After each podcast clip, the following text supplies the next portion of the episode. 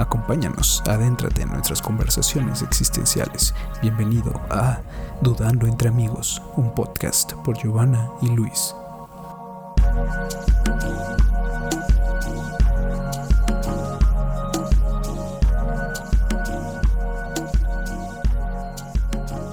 Hola a todos, bienvenidos a este nuevo podcast, en este nuevo podcast que es un nuevo proyecto, una nueva idea que he estado pues ideando, planeando, tenía las ganas desde hace tiempo y pues bueno, afortunadamente se está sumando una, buena amiga mía a este proyecto, eh, su nombre es Giovanna y pues bueno, este podcast Dudando entre amigos será como pues un espacio, un foro, una discusión para debatir, platicar nuestras dudas existenciales. ¿Correcto, Giovanna? Es correcto. Ya lo habíamos hecho desde hace mucho tiempo, como dos años. Eh, no tan público, siempre era más en privado, en horario laboral, para ser honestos. Pero nos ayudó a despejarnos. Es correcto. Quisimos como mm, extrapolar esas conversaciones que tenemos porque creemos que no somos los únicos que, que pensamos un poquito más allá. Y la pandemia ayuda a sacarlo. Entonces, pues ya nos mm. Sí, y que este espacio sirva como, como un foro para, pues, a lo mejor, como dice nuestro nombre, pues ponerlos a dudar, a pensar, a evaluar cómo es que va el mundo, todo lo que gira alrededor de él.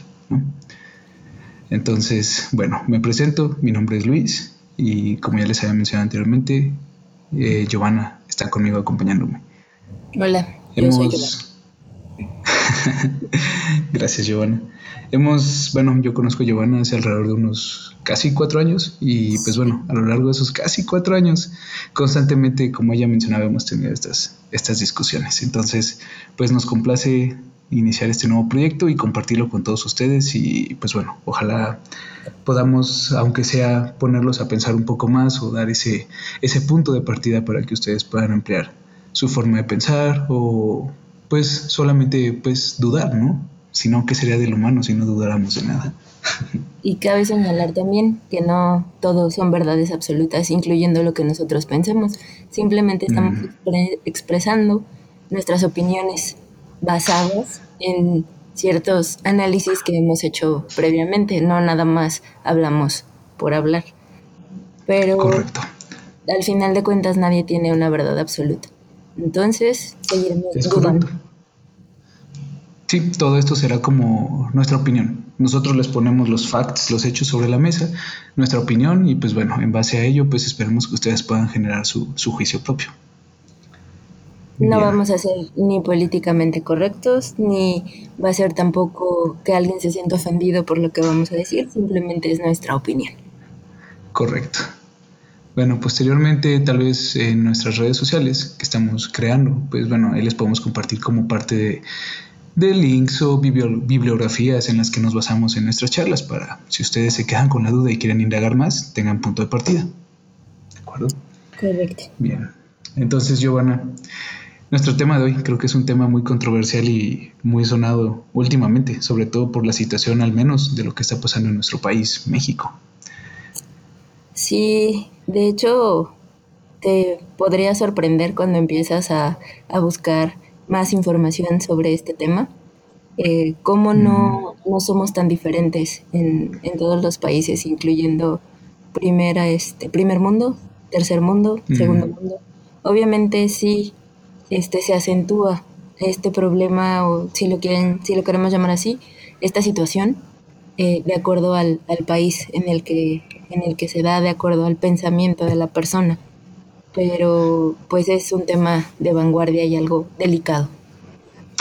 Tienes mucha razón. Y sí, bueno, algo que yo me he dado cuenta es que esta situación, bueno, antes que nada, les presento el tema de hoy, es este, vamos a platicar un poco acerca del feminismo antes de seguirlos como dándoles datos sin saber de qué va a ser el, tema, es feminismo, qué nos ha llevado hasta donde estamos y cuál es su historia, ¿no?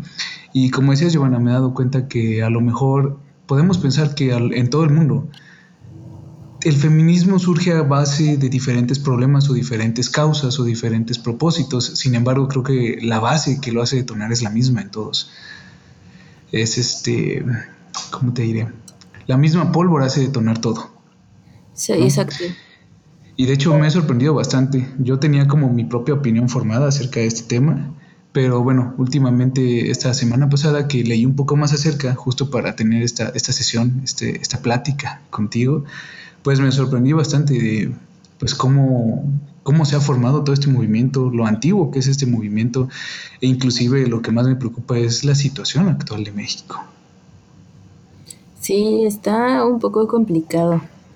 Para empezar, el feminismo como tal lo que busca es la igualdad eh, en oportunidades y mm. respetando eh, la biología del, de los dos sexos, lo que es un hombre y una mujer. En búsqueda, en, como resultado de eso se empieza a crear lo que es el feminismo, el tratar de que nos vean como iguales pero en estricta teoría, bueno, mi pensamiento es que se respeta la biología de, los dos sexos, las capacidades físicas y mm. biológicas del, hombre y las capacidades físicas y biológicas de la mujer, porque por esta diferencia per se, este, como ya lo dije, somos diferentes. O sea, no nos podemos en el mismo lugar. Sin embargo, lo que busca es tener esa igualdad de derechos y oportunidades, sobre mm. todo en materia, bueno, en todo, legal, laboral. Hay muchos ámbitos. Exacto. Correcto. Correcto. Y sí, justo lo que mencionabas, yo, pues mi punto de partida en este tema y lo que yo pensaba es, ok, pues esto surge desde que iniciamos como humanos, Giovanna. O sea, cuando estábamos en las cuevas, que éramos pues casi, casi todavía como primates, ¿no? O sea, obviamente el hombre salía a cazar y a lo mejor la mujer cuidaba la cueva, cosas así, pero eso no era por una discriminación, o al menos no es lo que yo pienso. Yo pienso que es como tú dices, hay diferencias biológicas que tenemos por ser de cada sexo. Y bueno, está comprobado, yo lo he leído, he visto varias investigaciones, es decir, o sea, yo no digo que una mujer sea más débil que un hombre, pero en términos de fuerza en bruto, es decir, no sé, a lo mejor capacidades físicas, somos diferentes. Es correcto. Y eso no debería dar pie a una discriminación. Jamás, de ninguno de los dos sexos. Correcto. Sí, sí, sí, es, es bastante interesante. Y bueno, creo que todo surge de ahí, Joana, de las diferencias biológicas, pero tristemente como se fue desarrollando nuestro mundo, como empezamos a hacernos más civilizados, pasamos de ser nómadas a ser sedentarios, se comenzó a desarrollar toda pues nuestra sociedad actual. Pero tristemente esa sociedad actual empezó a... Pues no me gusta decir esta palabra, pero tal vez sí en ciertos momentos, en ciertos puntos históricos se discriminó a la mujer. Empezó a separar cuáles eran las funciones de uno y cuáles eran las funciones del otro. De hecho, eso, como tú dijiste, eh, desde el inicio de la humanidad, cuando empezaron a, a crearse las religiones, también hicieron una división, tanto de un hombre como de una mujer, y pusieron las funciones de cada uno de acuerdo a la religión que, se, que profesen. El islamismo tiene conceptos eh, para mujeres, conceptos para hombres dentro de su, de su religión. El budismo lo mismo, el catolicismo, ni hablemos del catolicismo porque también está ¿Sabes qué, Giovanna, ahorita que tocas ese tema? Perdón que te interrumpa, pero a mí me llama mucho la atención. Ahora, no lo había pensado totalmente de esta forma, pero, o sea, bueno, creo que, bueno, al menos yo tuve una formación católica, no sé cómo ha sido la tuya, pero la Biblia, o sea, en la Biblia todos los protagonistas son hombres. O sea, realmente si te pones a analizarla, como las, las personas clave de la Biblia, todos son hombres, ¿por qué? O sea, si partimos desde el hecho de que Jesús nació de una mujer, ¿no? Y por qué solamente ese fue como el momento cumbre de protagonismo de la mujer y hasta ahí, tal pareciera que la ponen solo como para procrear. Es correcto. Sí, de, hecho también soy católica y sí, toda la historia se basa en los hombres, en lo que logró Abraham, Moisés, eh, mm. Noé, o sea, siempre hay personajes masculinos que son pues, los protagonistas. Y siempre se ha pensado que la mujer trae el mal, que pasó con lo de Eva, que realmente no sabemos si fue mm. así, ¿no? Tal vez ese fue el origen de toda la discriminación. Es correcto. Desde ahí se catalogó como si Eva hubiera hecho o cometido el pecado original, es lo que te enseñan. Y realmente desde ahí fue como que la mujer se acomodó en otro espacio. Las mujeres dentro de la Biblia son las pecadoras, son las que originan el pecado. Ahí entran otros conceptos que no vamos a entablar ahorita porque si no nos vamos a desviar mucho del tema. Este podcast iría una más de una hora. Es, correcto. Pero pues desde ahí empezamos a diferenciar. Este, me atreví a hablar de las otras religiones porque a grosso modo lo que podemos saber es exactamente lo mismo. Se dividió la función de una mujer dentro de una sociedad, dentro de una familia y, este, y la función del hombre. Entonces la mujer siempre es la protectora, la, la guardiana, pero la guardiana detrás del hombre. El hombre siempre es el que provee, la mujer administra, cuida. Esas han sido como los papeles en los que se ha ubicado a la mujer durante toda la historia. Pero sabes qué, bueno, yo ahí opino, o sea, yo como hombre no opino que eso esté mal, siempre y cuando esa sea la decisión de la mujer. Que la, que la mujer diga, ¿sabes qué? Yo me quedo en la casa, yo no tengo problemas, yo me voy a hacer cargo de administrar la casa, los hijos, todo. Es lo que quiero hacer. Ok, por mí no hay problema, pero si la mujer en este caso dice, ¿sabes qué? Yo sí quiero, pues no sé, quiero estudiar, quiero trabajar, quiero hacer algo por mí misma, este, bueno, pues adelante. Y en el caso donde ya se le esté pues negando esa oportunidad, pues ahí sí creo que bueno, ahí sí estamos entrando en territorios un poco discriminatorios, pero tristemente es lo que ha pasado a lo largo de, de los años. Pues si te das cuenta, Luis, a lo largo de la historia no ha habido realmente mujeres protagonistas.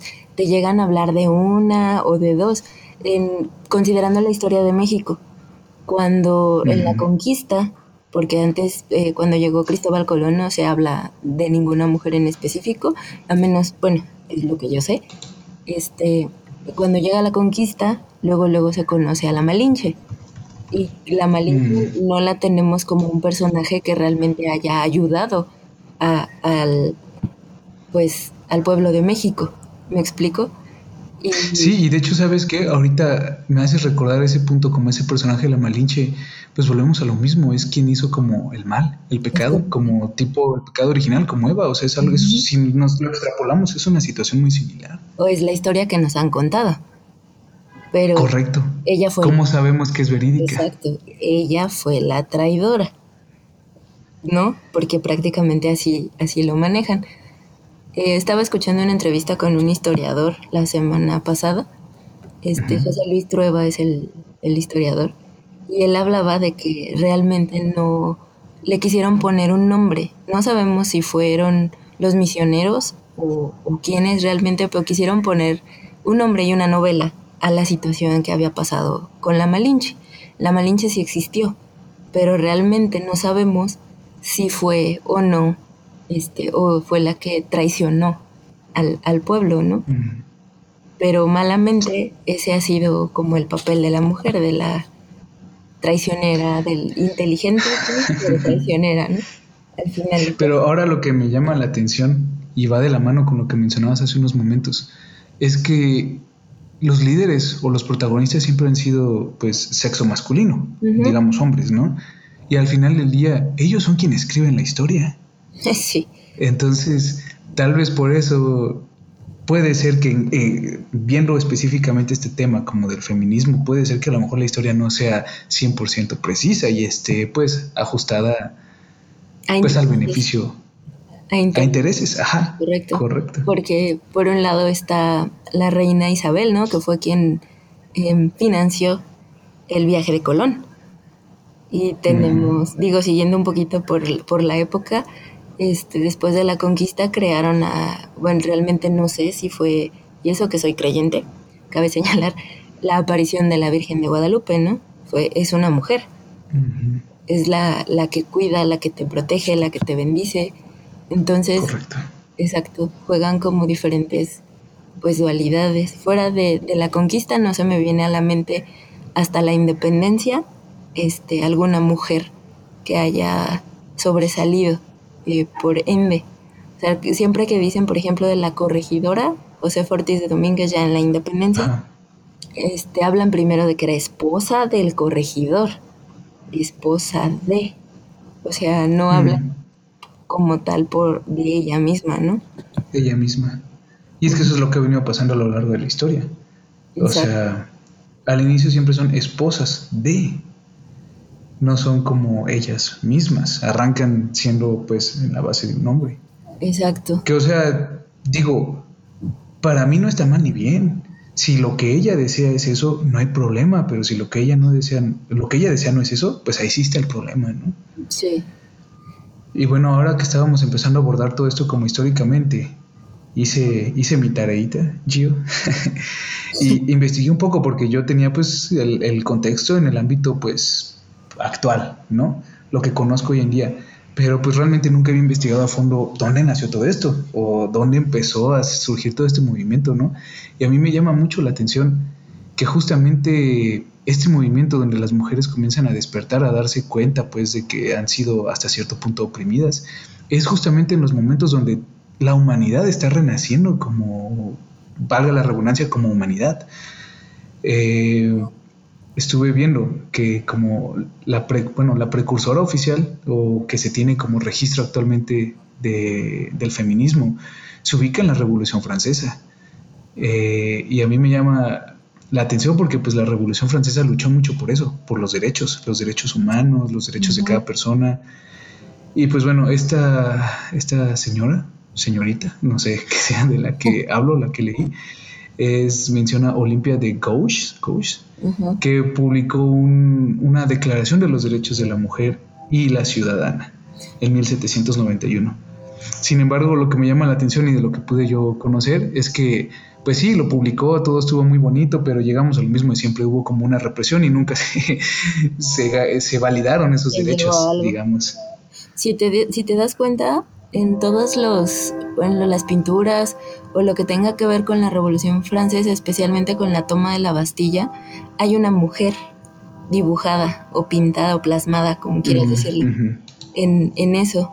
Este, honestamente yo ignoraba la parte que me estás comentando, pero ahora que lo, lo enlazo, creo que tiene mucho sentido. Las mujeres por es que... somos pederas, tal cual. Entonces, siempre tenemos esa necesidad de, discutir. no, pero está bien. Está o sea, si discutes con, con bases, para mí está bien. Y muchas cosas se han logrado a través de ellos. Entonces, hay un libro que les voy a recomendar, honestamente, sean hombres, mujeres, este, estén, sean feministas extremas o no, se llama La guerra más larga de la historia, de Lola Venegas, Isabel M. Reverte y Margot Venegas. Es, es un libro escrito por españolas, pero lejos de ser de este feminismo pragmático o demás, te da muchos datos, este, muchos hechos a lo largo precisamente de la historia. Y este, cuando lo llegues a, leer o a escuchar, porque está también en versión de audiolibro, te vas a, dar cuenta de que la humanidad o nosotros nacemos con un chip. Aunque nadie te diga, tú eres hombre o mujer, sabes qué lugar en el espacio te corresponde. Y voy a decir un lugar en el espacio porque puede ser en la escuela, en la casa. Ya desde niño tú te ubicas. Si qué es lo que tienen que hacer las niñas y qué es lo que tienen que hacer los niños. Y nadie les dice. Simplemente toda la sociedad está acomodada para que ya asumas un papel dentro de la Un rol. Exacto. Entonces, lo, esto me, dio pie, o bueno, pensé, ¿no? Eh, apenas el 8 de marzo, ¿fue el 8 de marzo? ¿Cuándo fue el Día de la Sin Mujeres? ¿El 9? Sí, creo que es como inicios de marzo. De marzo, que fue este movimiento que tuvimos un día sin mujeres. Este, yo me considero una persona feminista, pero no estoy a favor de muchas acciones que toman este, estas feministas radicales. Eso, por ejemplo, lo voy a decir así muy, muy rápido. Eh, lo de las, la palabra incluyente a mí se me hace una estupidez. El idioma español es muy bello como para estarlo transgiversando. Tergiversando. honestamente. Y, yo no me voy a sentir menos porque digan una individua, la persona. O sea, no. No, tampoco me voy a sentir mal si llega alguien y dice hola a todos. Todos es general, es plural, no porque precisamente sea un hombre, ¿no? Entonces no concuerdo con muchas cosas. Soy completamente consciente de las diferencias biológicas entre un hombre y una mujer y respeto eso. Punto. Yo preferiría que alguien me ayude a cargar un, un garrafón a hacerlo yo porque sé que me puedo lastimar la, la cintura, aparte por la edad, ¿no? Pero sé que un hombre tiene más capacidad física que yo. Entonces, si me ayuda a cargar el garrafón, yo no tengo problema.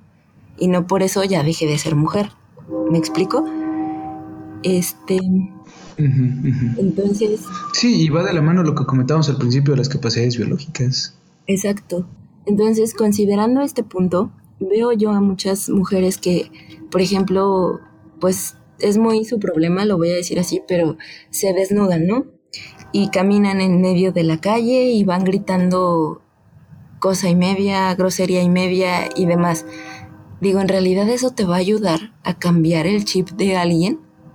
O sea, en realidad que vayas y le grites y le escupas y le pegues, ¿te va a ayudar a que esa persona tenga una opinión diferente?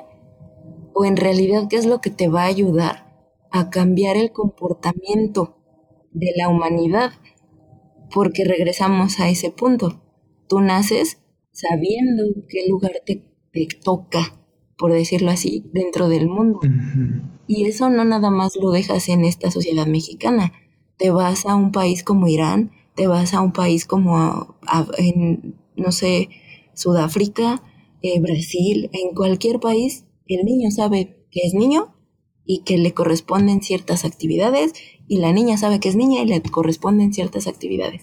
¿Cómo cambias eso? es muy difícil. no lo cambias desnudándote, ni gritándoles, ni pateándolos. Ni destruyendo monumentos históricos. Monumentos.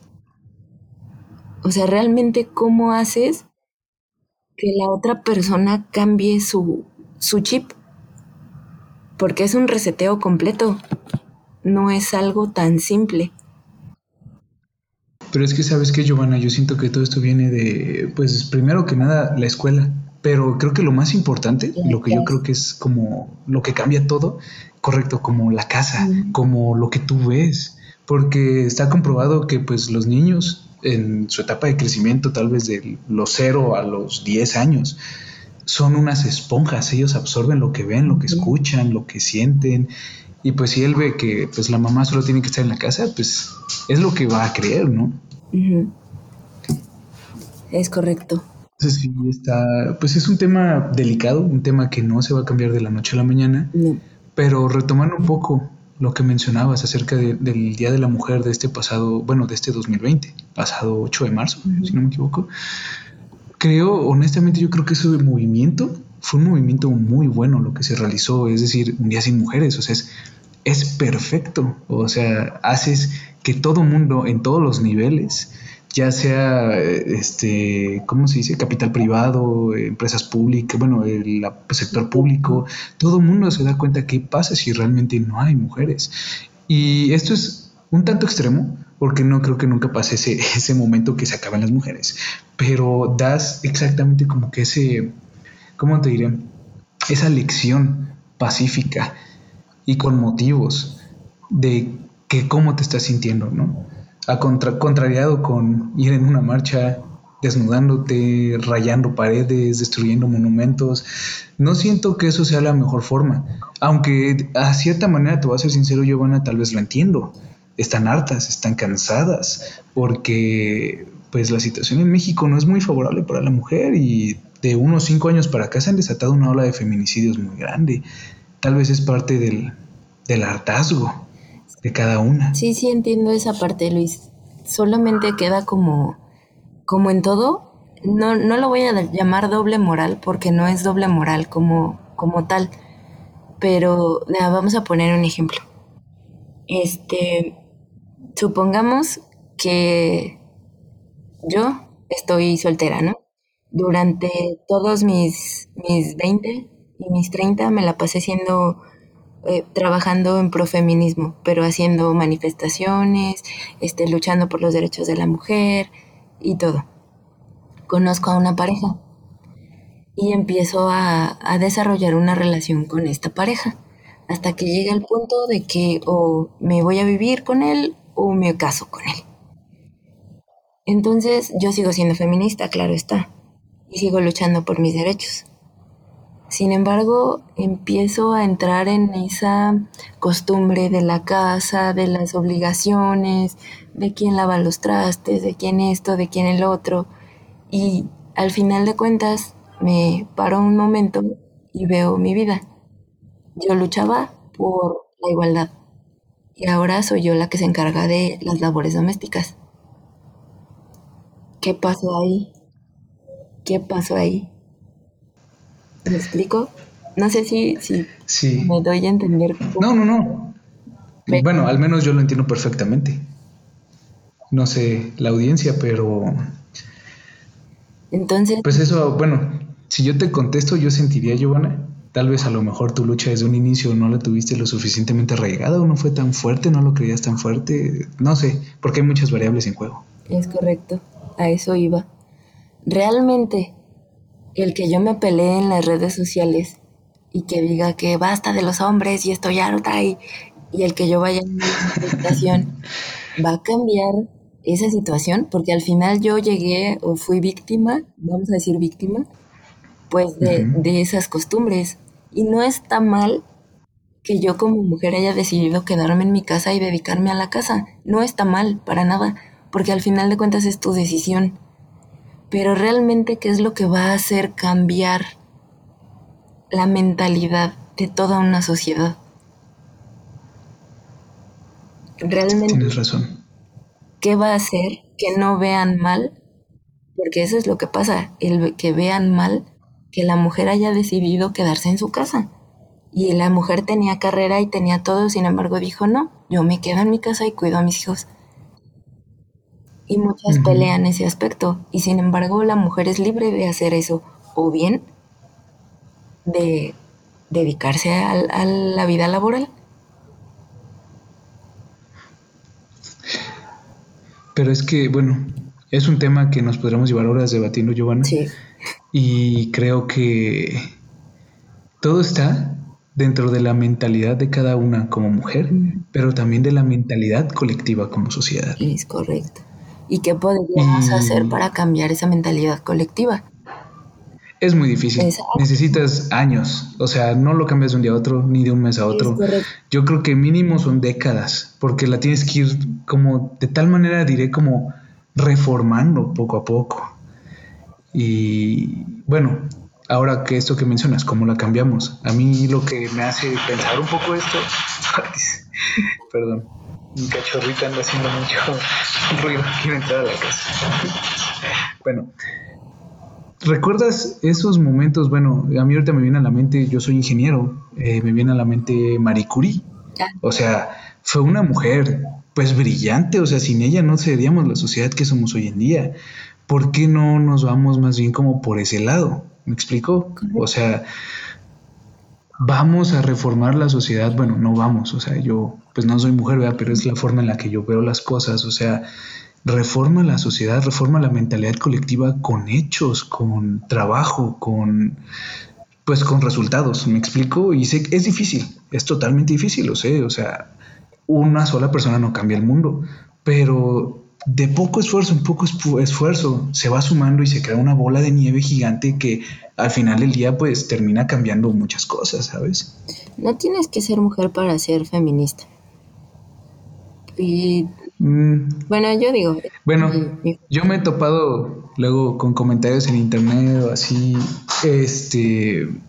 Hay muchas feministas de las que tú mencionas en redes sociales que se pelean y todo que tan solo por el simple hecho de ser hombre ya estás mal. sí. Y pues eso, eso a veces sí, pues, no que me moleste, pero yo no lo veo bien. O sea, ¿quién eres tú para estar juzgando quién soy yo solo por el simple hecho de ser hombre? Tú no sabes qué he vivido en mi vida, no sabes qué he hecho en mi vida, no sabes ni siquiera, o sea, si yo también he peleado por defender a una mujer en algún momento, ¿sabes? Entonces, a veces ese tipo de comentarios, ese tipo de posturas en línea, pues sí me causan pues controversia. Pero pues cada quien es libre, ¿no? Y cada quien tiene libertad de expresarse. Solo lo único que yo opino es, ok, exprésate, pero con fundamentos. Si vas a atacar a alguien, atácalo con fundamentos, sabiendo que él es culpable o ella es culpable. No solamente con una suposición tuya, ¿sabes? Así es. Y fíjate, regresando un poco al tema de Marie Curie, apenas este, leí un libro que habla sobre su biografía y sobre, es muy interesante esta mujer porque ella también fue totalmente adelantada a su época. No estudió en doctorado cuando no había un solo, una sola mujer en la universidad. Y ella fue doctora. Entonces murió su marido, tuvo hijos, pero aún así, ahí, por ejemplo, a pesar de la época, su marido la apoyó muchísimo. Por su, su marido dijo, yo no voy a recibir un premio Nobel si no participa mi esposa, porque ella me ayudó dentro de la investigación.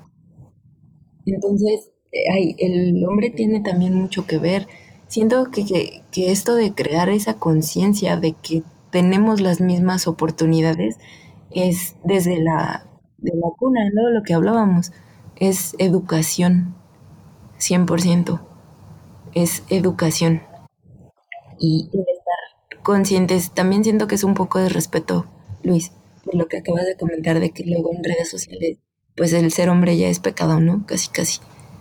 Entonces es respeto. Si tú estás exigiendo que te respeten, pues lo Concuerdo totalmente contigo, Giovanna. Es decir, o sea... El mismo respeto, creo yo.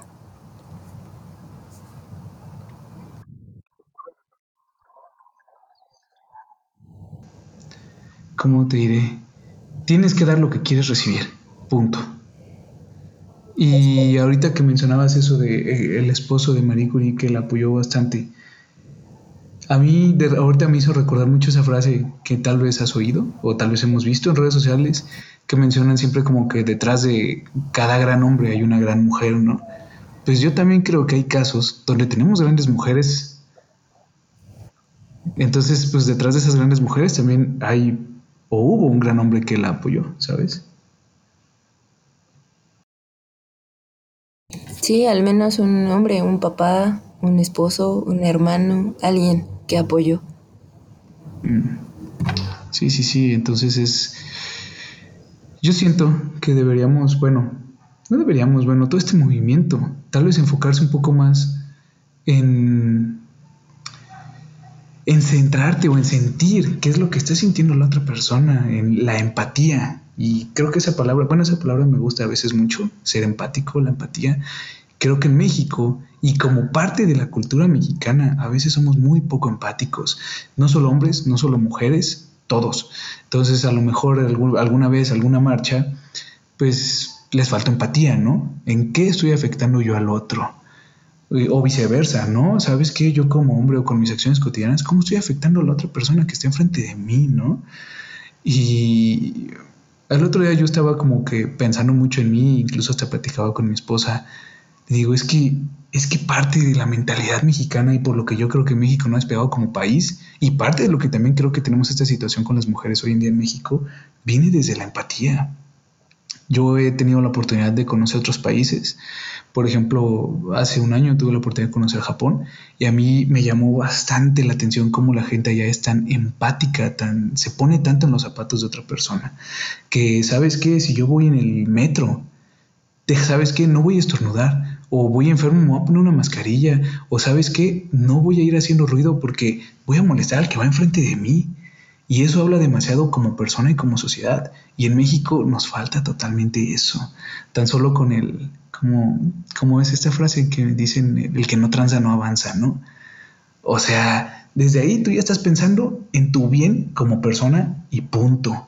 Y creo que eso aplica para ambos, ambos sexos y puede ser también como que una, una raíz de la situación a la que hemos estado llegando hoy en día. Sí, coincido mucho contigo. Sin embargo, si nos ponemos, bueno, por ejemplo, en Japón, ya que lo mencionaste, dime cuántas mujeres están en el ámbito profesional en una posición Ese ya es otro tema. Exactamente, porque eso te lo voy a decir a nivel personal, como mujer trabajadora y luchona que soy. Honestamente, a la mujer le cuesta el doble, triple de trabajo poder ascender a una posición en una empresa. Correcto. Y de la nacionalidad que elijas, la que quieras. Y sobre todo, bueno, creo yo, siendo empresas más grandes, transnacionales, creo que a lo mejor todavía es más fácil una empresa local o nacional. pero las transnacionales siguen siendo muy, pues no me gusta esa palabra, pero digamos muy machistas. Muy cerradas, sí, a esas oportunidades.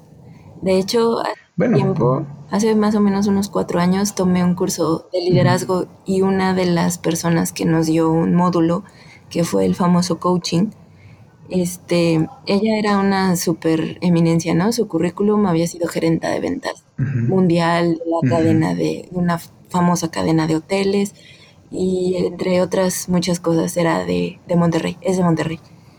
Y yo hablaba con ella y le dije, bueno, ¿y tú cómo le haces? ¿O cómo le hiciste? Porque pues si tienes hijos, si tienes familia, este, sigues casada, ¿cómo le hiciste para que tu marido no se sintiera de una forma más o menos que tú. O sea, que realmente dejaste, porque siempre para la mujer representa el dejar algo. ¿Qué dejaste para que pudieras obtener otra cosa? Esa es parte de las injusticias y por lo que el feminismo lucha, por esa igualdad de, de oportunidades. Porque una mujer, si decide no tener hijos y seguir en su carrera, en este laboral o como quieras, la, la sociedad su la critican al final de cuentas. Y ahí entra otra cosa. Las propias mujeres somos muchas veces nuestras enemigas. Tienes toda la razón. Porque bueno, y no es que yo las esté juzgando, pero lo he visto. A mí me ha tocado verlo. Es correcto. Es correcto y es muy feo, pero es la verdad. O sea, tienes que luchar contra todo eso. Entonces yo le preguntaba a ella que cómo le hizo. Y ella me decía, pues es que no hay una fórmula mágica. Yo honestamente agradezco a Dios de que mi marido sea como es porque mi marido me impulsó mucho a que yo siguiera muchas cosas. Nosotros dejamos de vivir juntos alrededor de cinco años, seis años, porque a mí me transfirieron a Estados Unidos y él se quedó en Monterrey. Sin embargo, él me seguía apoyando. Entonces yo dije, felicítame a tu suegra, porque tu marido fue criado por una señora que le enseñó cómo apoyar a una mujer ni, y no cómo ser pues no una carga, pero cómo ponerle trabas, porque nos toca ver a muchos hombres que no les gusta eso, que se sienten hasta golpeados en su orgullo porque es un... Hasta ofendidos. ofendidos exacto. Entonces, regresamos al punto medular, la educación, el saber criar a tu hijo bajo esos conceptos de Correcto. De que tiene que respetar a las mujeres porque las tiene que respetar, porque sí son delicadas, porque son físicamente diferentes, pero también les tiene que dar la importancia que merecen. Entonces...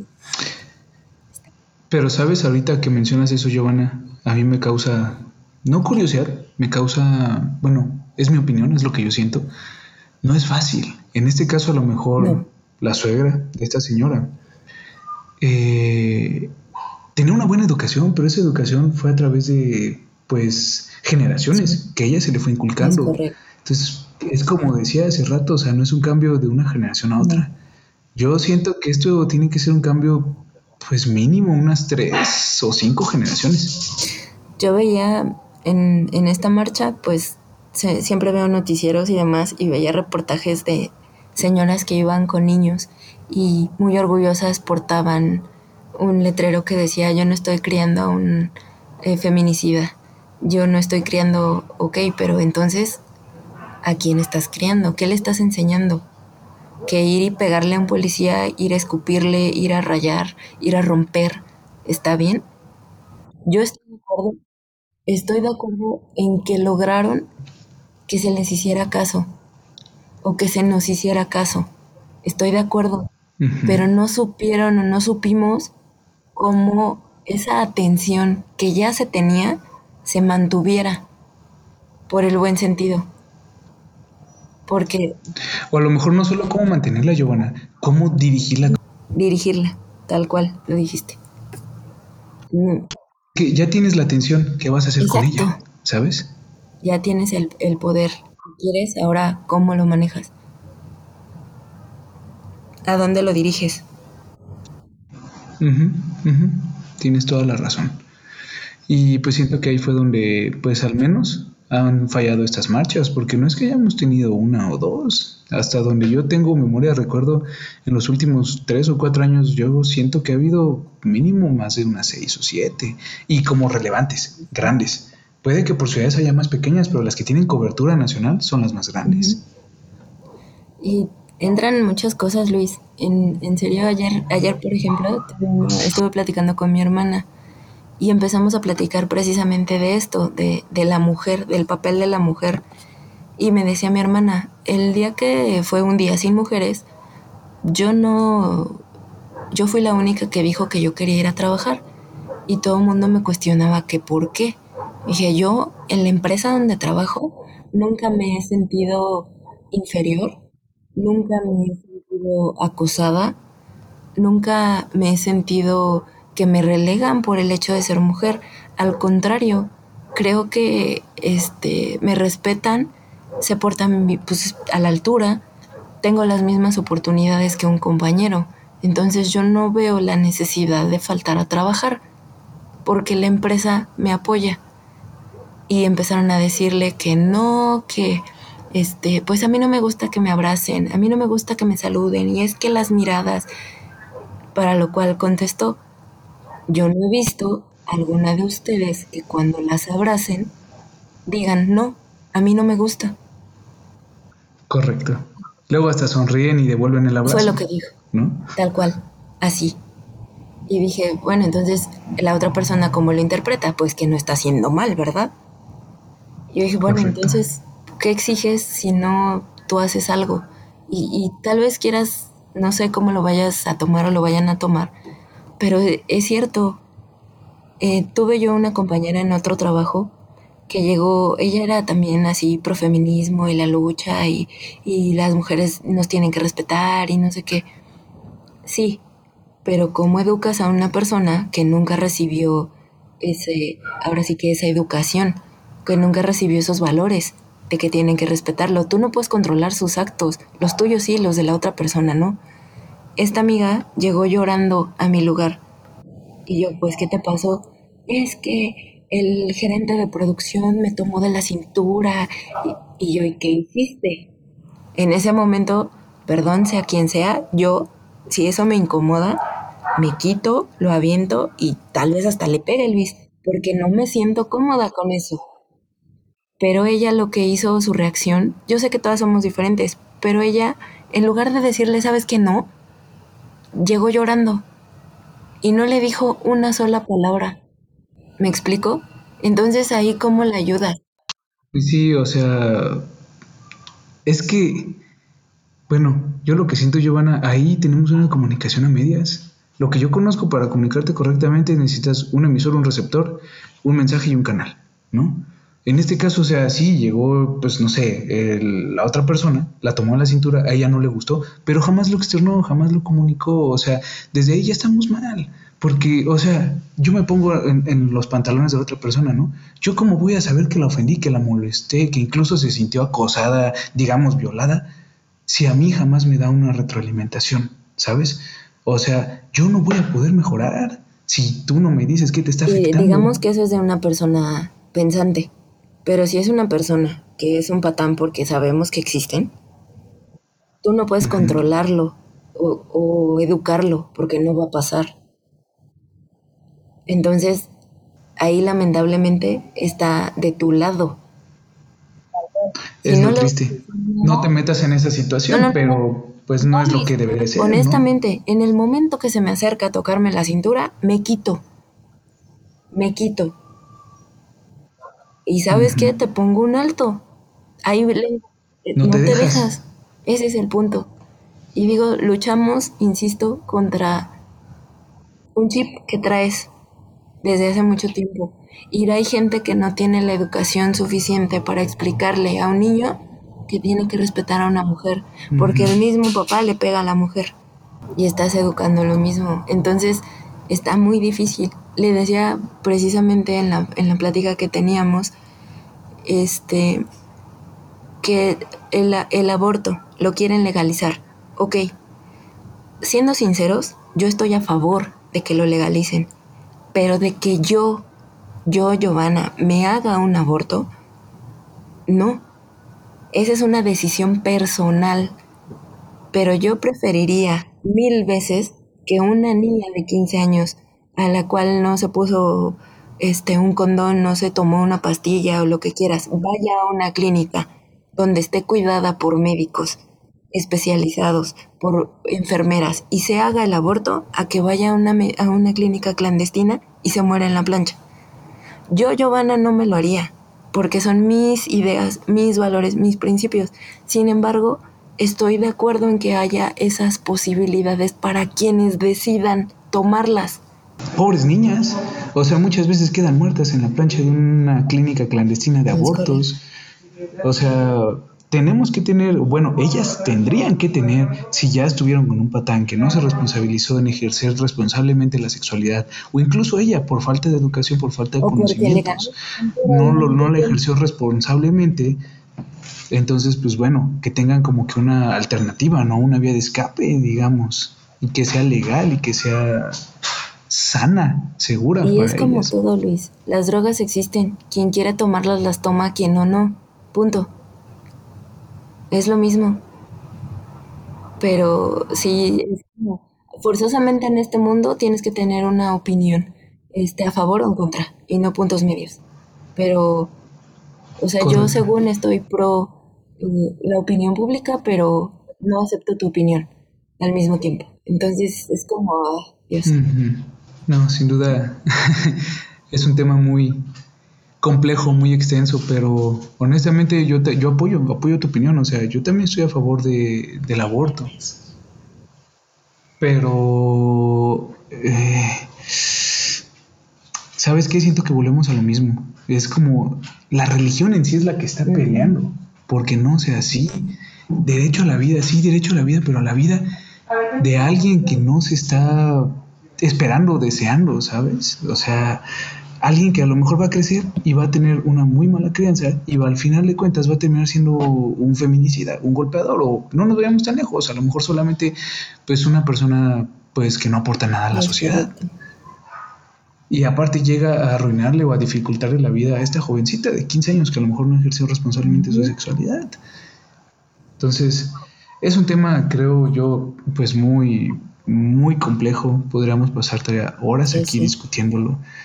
Pero creo que la decisión final está en cada quien. A pesar, y una vez que tú creces, Giovanna, y creo que es, yo de esto siempre he peleado y he discutido esto. Puedes tener la peor educación del mundo en tus primeros años, pero una vez que llegas a la adolescencia, empiezas a ser un poco más consciente, ¿sabes? Más, no lo digamos pensante, más consciente.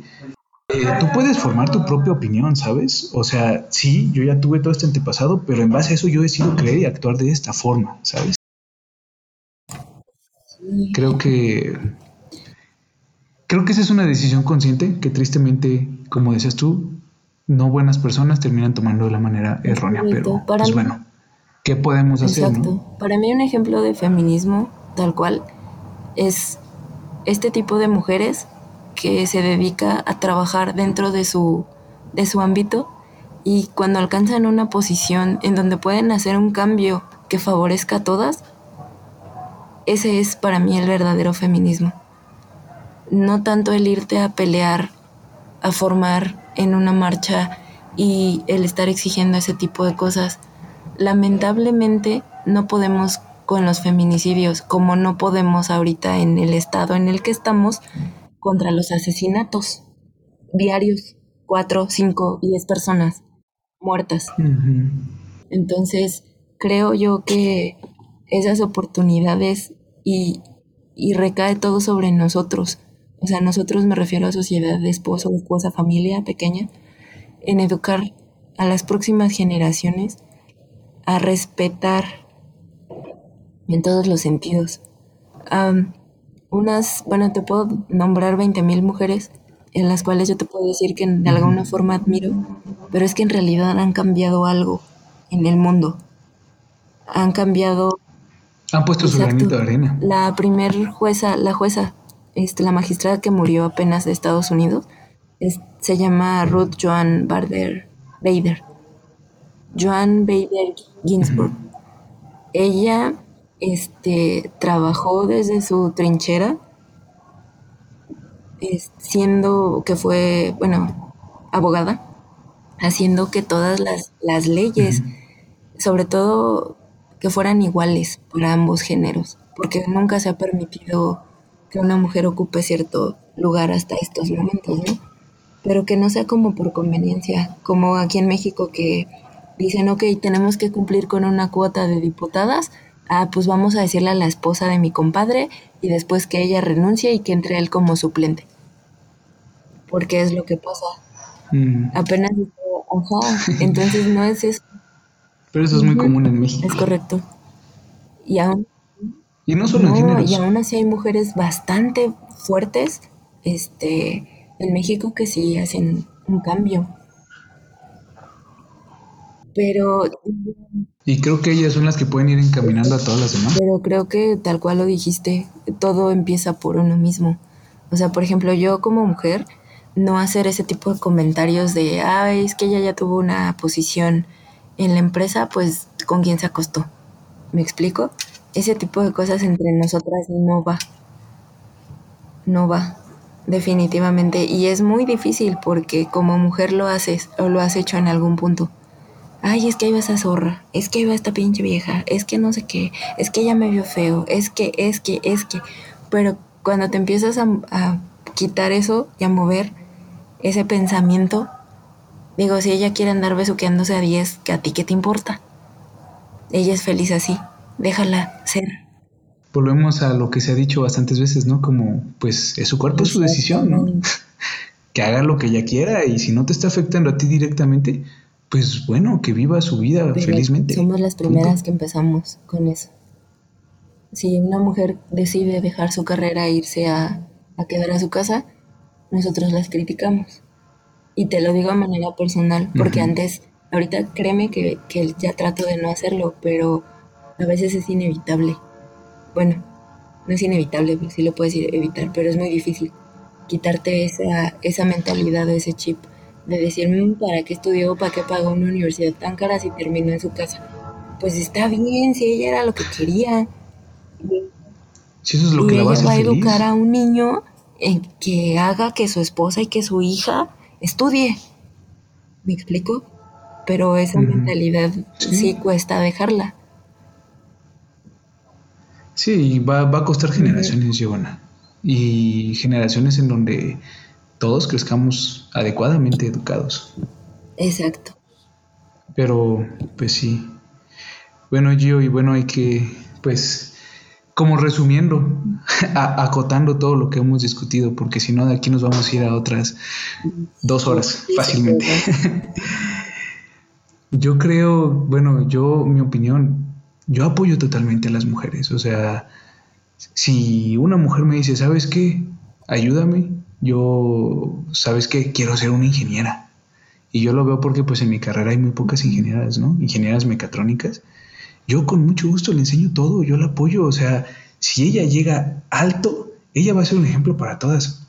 Y ella va a empezar a hacer ese cambio pues de chip, ¿no? Que tiene la mentalidad de hoy en día, pero es un tema complicado y complicado ¿por qué? Porque no solo involucra variables sociales, sino variables económicas, variables políticas, variables culturales y religiosas. Es decir, vas a ir a remar contracorriente de todo lo que se ha formado como humanidad en estos 2020 años, ¿no? 2020. Entonces, bueno, 2020 después de Cristo, ¿no? Porque pues antes de Cristo no sabemos qué. Entonces, creo, bueno, honestamente, yo apoyo todos los movimientos feministas, pero con causa, con sentido, con un trasfondo y con una idea fija.